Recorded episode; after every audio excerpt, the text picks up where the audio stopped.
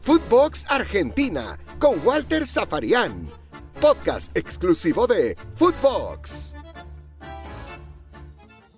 Bienvenidos como siempre.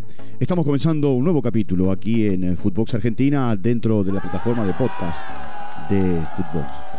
Ayer les contaba y, y hablábamos sobre la Argentina y la clasificación a el Mundial de Qatar. Ahora, también vale la pena hacer un pequeño repaso un pequeño recordatorio, un pequeño raconto de algunas situaciones que se han vivido desde comienzos del mes de eh, septiembre.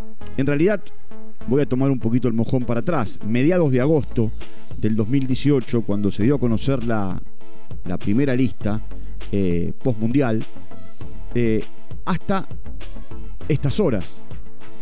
Y estas horas tienen que ver con no solo la clasificación, sino con el hecho de transportarnos 365 días para adelante y entender que a esta altura, 18 de noviembre, pero de 2022, la Argentina ya va a estar en su lugar de concentración en Qatar y, por supuesto cuando se haga el sorteo sabiendo qué día, a partir de qué grupo eh, tenga ubicación, va a jugar su primer partido.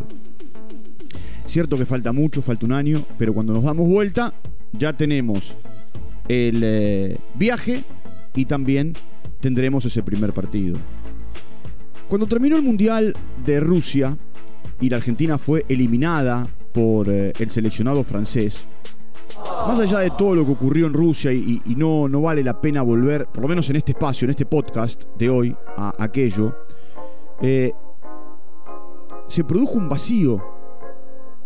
Porque primero fue Sebastián Becasese el que dijo hasta acá llegué y con esas peleas que tuvo con eh, San Paoli, peleas, debates, discusiones, diferencias, como le quiera llamar, dejó el seleccionado y se fue a Defensa y Justicia. Volvió a Defensa y Justicia. Es más, Defensa anunció la llegada de Becasese sin que la AFA hubiese anunciado que Becasese se iba. Entonces, la Argentina debía ir a un torneo en la Alcudia a jugar porque estaba invitada y debía presentar un equipo sub-20. Al no haber entrenador, le ofrecieron a Leonel Scaloni que se hiciera cargo de ese equipo. Scaloni era parte del cuerpo técnico de San Paoli, ya lo había sido en Sevilla. Era el eh, segundo de los ayudantes de campo, observaba también rivales y toma el equipo. Va a la Alcudia, eh, acompañado por Pablo Aymar en ese momento, que trabajaba con eh, la selección sub-17 y y bueno, lo gana el torneo. Argentina consigue la medalla eh, dorada, el primer lugar, como le quieran llamar, en el torneo de la Alcudia, en cercanías de Valencia. Y, y bueno, era un poco el lanzamiento de Scaloni pensando en eh, el sudamericano que se iba a jugar en el mes de enero de 2019. Eh, Ahora, el tiempo corría y el no de Simeone, el no de Pochettino. Alguien dice que la AFA hizo un intento por Guardiola, que también dijo que no. Esto es, no digo incomprobable, pero es más difícil de, confirmar. Eh, buscaron entrenadores que le permitieran tener un nombre y, y no lo encontraron. Y allá por el 25 de agosto había que bloquear jugadores. Habló del 2018. Había que bloquear jugadores porque la Argentina tenía una gira preestablecida por los Estados Unidos para jugar con Guatemala en Los Ángeles y con Colombia en Nueva York y alguien tenía que dirigir al equipo. Entonces, el presidente de la AFA, Claudio Tapia, Chiqui Tapia, puso a Scaloni para dirigir esos dos partidos mientras buscaba un entrenador que se hiciera cargo de cara a la Copa América de 2019 y por supuesto a las eliminatorias. Ese día la Argentina ganó 3 a 0. Ese día Piti Martínez, Lochelso y Giovanni Simeone marcaron los goles. Rulli fue el arquero aquel día. Sarabia, Pesela, Funes Mori, Tagliafico, Lochelso Paredes, Ezequiel Palacios, Pavón, Simeone y Piti Martínez. Ese fue el primer equipo que Scaloni puso en, eh, en la cancha. El primer 11 contra Guatemala. El partido terminó 3 a 0.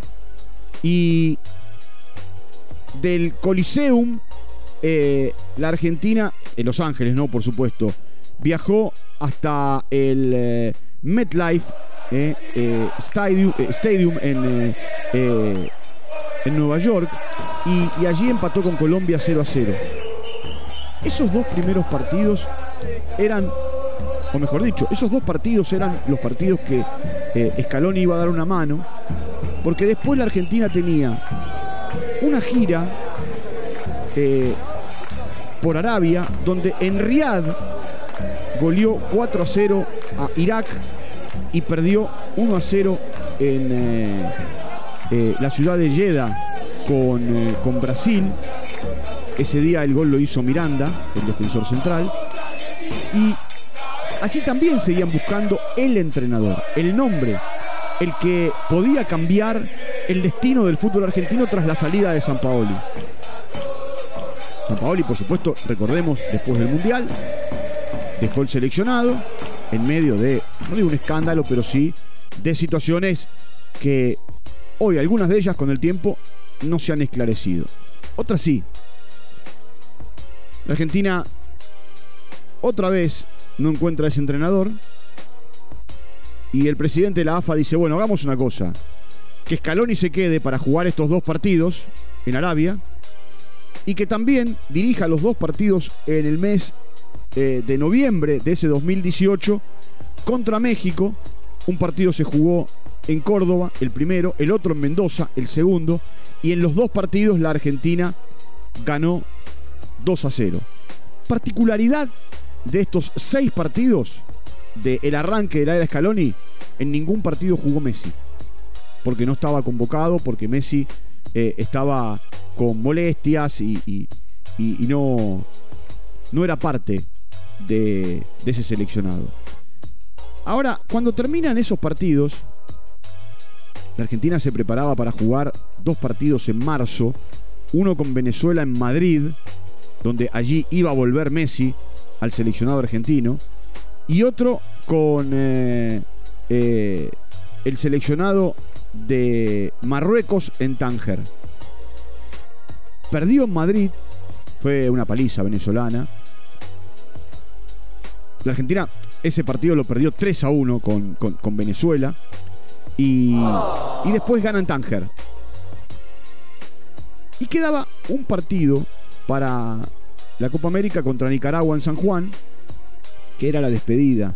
Ya le habían dicho a Scaloni que iba a ir a la Copa América y que a partir de ir a la Copa América después se iba a ver su futuro.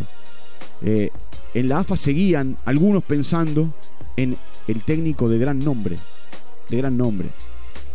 Y Scaloni sin ser un técnico de gran nombre, sin tener gran recorrido, sobre 41 partidos, hasta este último que se jugó en San Juan con Brasil, ganó 23, empató 12 y solo perdió 4. Perdió dos veces con Brasil, perdió una vez con Venezuela y una vez con Colombia.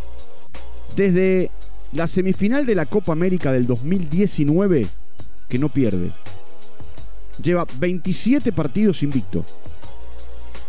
En 41 partidos marcó 72 goles y le marcaron 25. Si yo voy a los números fríos eh, de las presencias, el jugador que más jugó es Paredes, que jugó 36 partidos y después de Paul que jugó 35 de 41. Ahora, la particularidad que en los 27 partidos invictos del seleccionado argentino estuvo de Paul. Supuesto hubo otros jugadores que participaron también de todos esos partidos, pero de Paul como símbolo de eh, este seleccionado. Un seleccionado que a partir del 2018 para acá lo que ha tenido fue un gran recambio. Un recambio generacional, un recambio de nombres. en muchos lugares de la cancha. Es cierto que algunos históricos como Messi, Di María, Agüero y Otamendi se mantuvieron de la vieja guardia, ¿eh? la famosa foto en el vestuario en el Maracaná, ¿eh? después de ganar la Copa América. Scaloni no solo metió a la Argentina en el Mundial, sino le dio el título de campeón de América después de 28 años. Ese Scaloni que era un aprendiz, que era un suplente, que era un parche, que era un técnico de relleno hasta que llegara el de gran nombre, se convirtió hoy en eh, el técnico que los jugadores dicen públicamente, ya no de manera privada, sino públicamente, que defienden a muerte, a rajatabla. Lo ha dicho Divo Martínez en estas últimas horas. Y ellos mismos lo cargan hablando de la escaloneta. Esa, esa frase, nombre o sentencia que una parte del periodismo y los simpatizantes han instalado.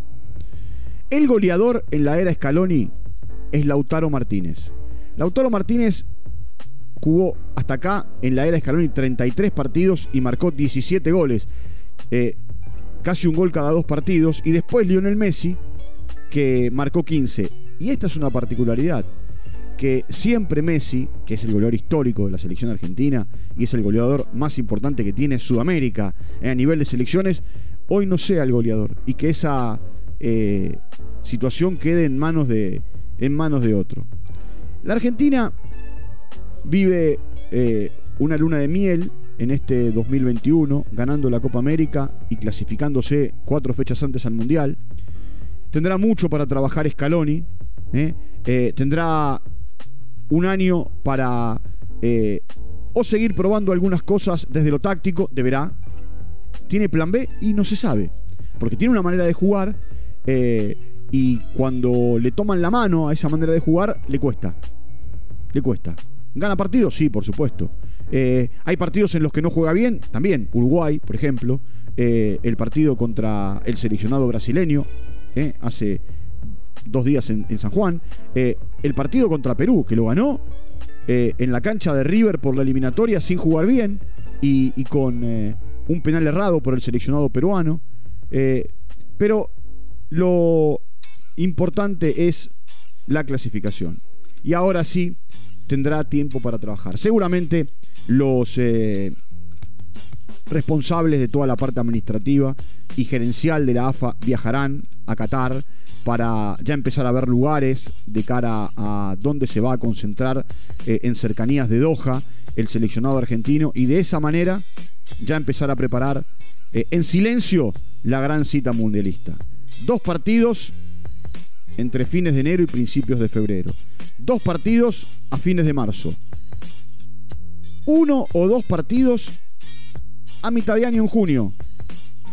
Y después no más. Eh, de esa manera, Scaloni tiene su calendario armado ya para empezar a, en un papel, anotar 30, 32, 34 jugadores y empezar a depurar para que la lista, en principio, quede de 23. Después veremos si, como ocurrió en la Eurocopa o en la Copa América, se extiende o a 28 como en la Copa América o a 26 como, como en la Eurocopa.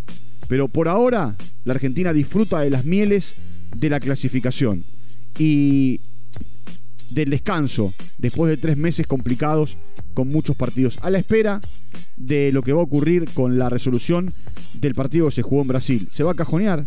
¿Saldrá? ¿No saldrá? Ya eso me parece que queda en la historia, más allá del bochorno de aquel día del que ya hablamos, teniendo en cuenta que tanto Brasil como la Argentina jugarán la cita mundialista. Bueno, nos vamos a reencontrar en cualquier momento, seguiremos abriendo podcast, seguiremos charlando del seleccionado argentino y del fútbol argentino. Les digo siempre, entren a Spotify, allí Footbox, Footbox Argentina, nos siguen y están al tanto de todo lo que ocurre. Les mando un abrazo grande y nos reencontramos en cualquier momento. Chao, hasta la próxima. Footbox Argentina con Walter Zaparián, podcast exclusivo de Footbox.